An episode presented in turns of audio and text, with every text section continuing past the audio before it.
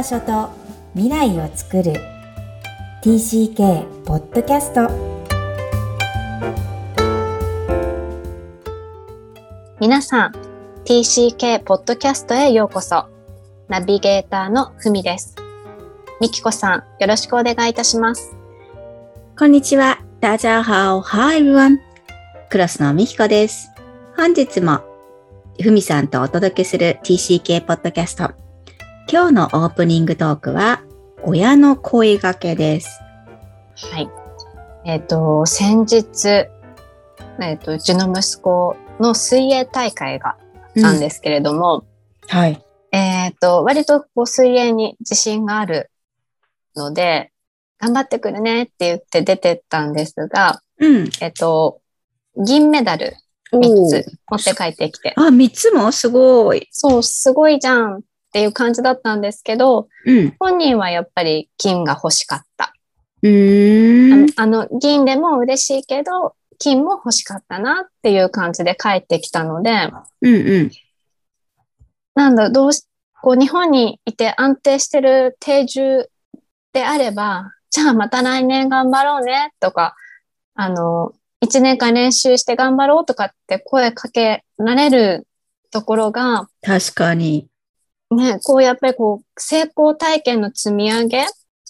がやっぱりこの来年がないかもしれないからうかつに言えないっうていー。うんところで、切ない。そう、ちょっと、ね、来年もっていう言葉がどうしてもかけづらいのが現状だなと思って、それに気づいてるお母さんのふみさんが素晴らしい。いや、なんかこういう時ね、こう、どうやって声かけてあげたらいいのか、あるいはもう声はかけなくていいのか、なんかあの、みきこさんならどう答えますかとちょっとお伺いしたいんですけれども。切ないですね。本当尊敬しました。私は10年も子育てを海外でしたことがないので、ふみさんを超えることはないんですが、うんそれでも TC、元 TCK として、なんだろうな、そこまでまずね、悩んでくれている親がいたら嬉しいなと思う。うん、大人になってからしか気づかない。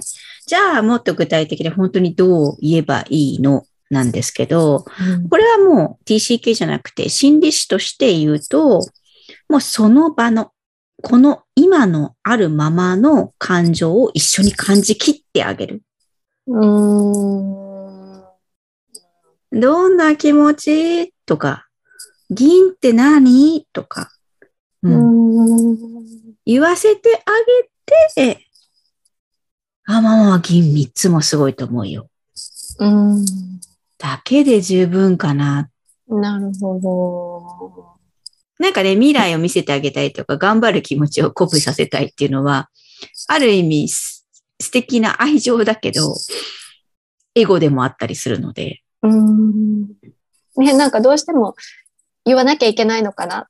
なんかもっとこう、ね、余計なお世話だけど、こう、明るい気持ちにするために一言と思っちゃうところがあるのかもしれないです、そうそうそうそうそう。うん本人は実際はどうだった？のどんな感じがした？見てて。まあ、満足そうでした。それはそれで。そうでしょ？やっぱり、ううん、そこを頑張って3つも。あ、これ水泳習ってる子なんですか、あそうです。ああ、それはもうプライドもあるもんね。うん。うんうんうん。でも3つも取れたんだもんね。ね、すごい。けど、まあ、金も欲しかったっていうところですかね。本人がうんじゃああれだね。ふみさんが金も欲しかったんだねって繰り返し言うことで自分が落ち着かない何かがあるんだと思うのね。あ、私自身に。うんうん、うん。あそう。それを言って、あ、自分落ち着いてるかな？十分だ。声かけれたってあ。なるほど。自分を褒めてあげてください。なるほど。難しい。そう。次につげ、つなげたくなるのはそうだと思う。うん。ただ、やっぱりおっしゃる通り、あ来年ね、帰国があるかもしれないし、同じ条件も、うんもちろん日本にいても同じことは起きないんですけど、うん、今このまま、この場を十分にめでてあげるっていううん場をたくさん皆さんも海外にいらっしゃる方も作ってほしいなと思うエピソードでした。はい。はい。では、えーここ数回は TCK のための健全な基盤として親子関係についてお届けしています。はい。今回、はい。今回は前回に引き続き TCK、子供たちが必要としている慰めです。これはどんなことですか？はい。えー親が TCK を慰める。まあ、さっきの今のオープニングトークとちょっと通ずるところがあるんですが、うん子供の感情を理解してあげること、まあそのままですね。えーこの番組で第97回に慰めの欠如という題でもおお話ししていますので、えーぜひお聞きになってない方はまたお聞きください。えー TCK は移動することから大人が想像するより多くの別離を経験しています。えーお友達のお別れは皆さん想像しやすいんですが、え自分自身の居住空間も変わることから、自分自身もこうお気に入りのアイテム、えグッズだったり、お人形だったり、えーさらにはこうお部屋やお庭が変わるっていう、このお別れも実は、えー別離なんですよね。大人にとっては、こう、引っ越しで起きることが、あの、想定ないというか、当たり前のことでも、子供にとってはやはり初めての経験なので、まあ、てが根こそぎ生活が変わってしまうという経験をしています。そういう意味で、えー付随してくるのが悲しみという感情です。こういう小さな小さな悲しみが重なっていくわけで、えーそういうことが言葉にされない、えー言葉にしにくいのが TCK の体験でもあります。そういう変化に耐えて自分を新しい、えーフェーズに適応させてきた子供たちを、まあ、すごいんだよなっていうことを、えー分かって認めてほしい。えーそれが一番分かってほしいのはやっぱりご両親であるお父さんとお母さんっていうことなんですよね。まあ、さっきの、ね、あのーちょっとこう、お別れではなかったけども、なんか自分の知ってきていることを、そのままを、こう、お子さんが持って、持ち帰ってきた感情をそのままを一緒に感じてあげる。うんもうそれだけでいいんだけどね、それが非常に難しい大人にとって。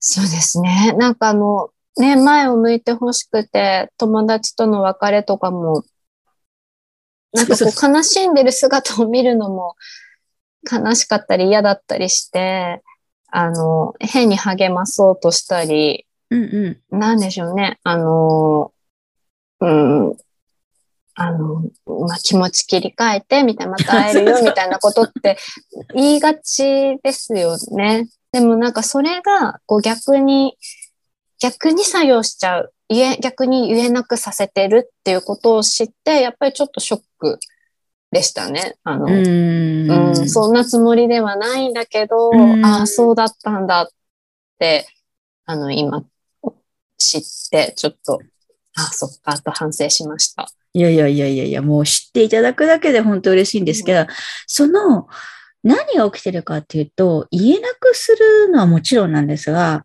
他の生活シーンとか学校シーンで、まあ、その別れが辛いってことが言えるシーンがないんですよ、TCK に。うん。親とか家庭以外で。うんみんな移動していないし、自分だけが移動してたり、もしく、は、その、いなくなっている人たち。まあ逆にね、えっ、と、前インタビューに、インドネシアの TCK の元、えー経験された方が喋ってたのは、こう、みんながこう、日本人学校に通ってて、日本に戻るって時は盛大なパーティーをするんですって。一人一人うんいなくなるから。で、どん、こう、みんながいなくなるんだ。じゃあ、あや、やっぱり自分の番も来ちゃった。こう、見送られる立場になるっていうのをね、こう、もう、親が総動員でなんかこう、こう、コミュニティとしてやってらっしゃるっていうのを聞いてて、みんなでその、痛みというか、悲しみを共有する軸があったってことは、本当素敵だなっていう、こう、インドネシアの日本人学校素晴らしいなってまあ学校が経営してるわけではなく、親同士、子供同士がそういう企画をしてみんなで飛行場でバイバイってやるらしいんですけど、そういうこう、まとまりのある、こう、なんだろうな、えっと、ソサエティというかその空間。にね、あの、所属していればいいんだけど、こう、とかくインターだったり、とかく一緒に動いてない場合は、やっぱ一人だけの別離なんだよね。それ一番うん分かってほしいのはやっぱお父さんお母さんなんですよね。うん、なるほど。余計悲しかったよね。もう十分悲しめなけ。って泣かせてあげる場所うん。をいっぱい作ってほしいからこそ、大人が悲しみを愛おしんでほしい。うん。大人が辛いからなかったことにしたいのが往々にしてあると思うので。そうですね。ううんん。うんうんうん。それはなし。海外駐在員はってお願いしたい感じがします。うん。なるほど。ねなんかこう、寂しいじゃないですか。やっぱりあの、親も。うんね、あの、家族で仲良くしてた友達がうん帰国したり、帰国はまだ良くて、こう、スライドの方が、うんいつも次は会えるのかなっていうのがあって、寂しいので、なこう、あんまりこう触れたくないみたいなところもあるんですけどね、逆に、どうなんでしょう？元気かな？とかって言ってる方がいいのかな？うんうんうん。うん。悲しかったねって一緒にもう一緒にその言葉を使っちゃうっていうのは本当におすすめですね。あの、悲しいって別にいけないことじゃないので、うん、うん。それはなんかしんどいんだけど、エネルギーかかるし。だけど、こう、逆にそれを避けすぎると、私がとても心配しているのは、バイバイっていうことが言えなくなる。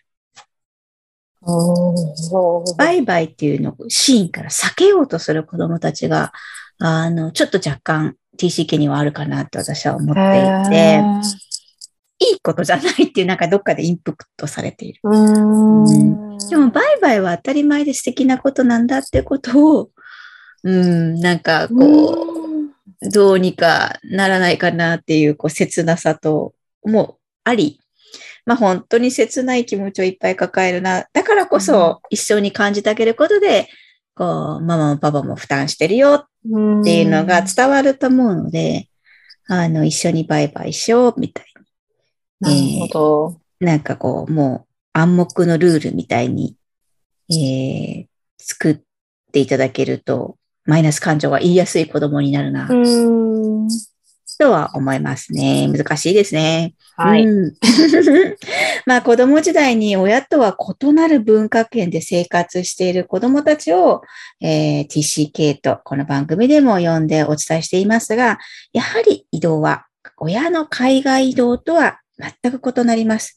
もう子供が初めて成長している中で移動を重ねて、その文化圏に適応している、そこに対してリスペクトを示してほしいなと思っています。なぜならそれ自体がもう力になり、えーその環境で学んで生活している子供たちにとっても、えーパワーが出てくる、えー親たちの声掛けだと思います。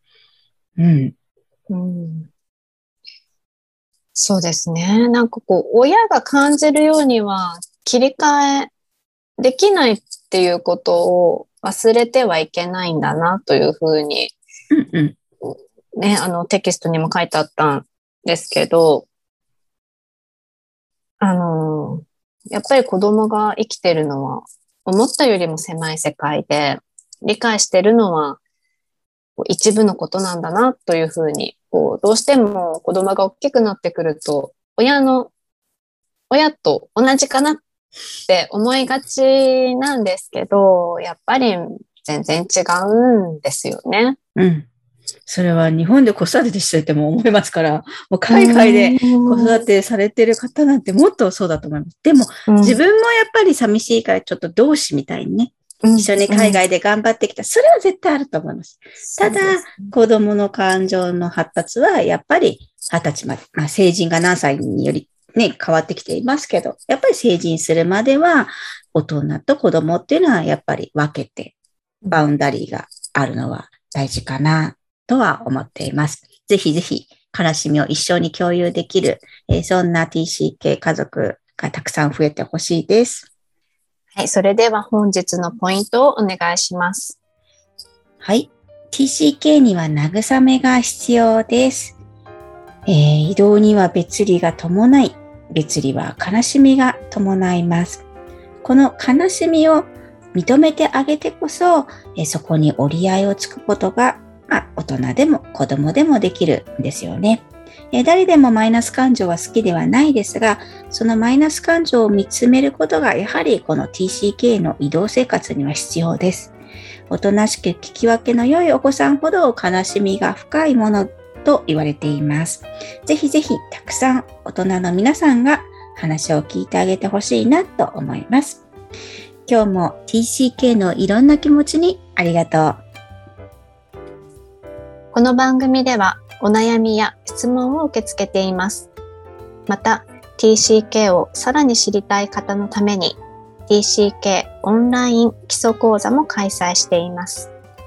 詳細は育ちネット多文化で検索してホームページからアクセスください。さらに、ポッドキャストを確実にお届けするために、購読ボタンを押して登録をお願いいたします。みきこさん、ありがとうございました。ありがとうございました。バイバイ。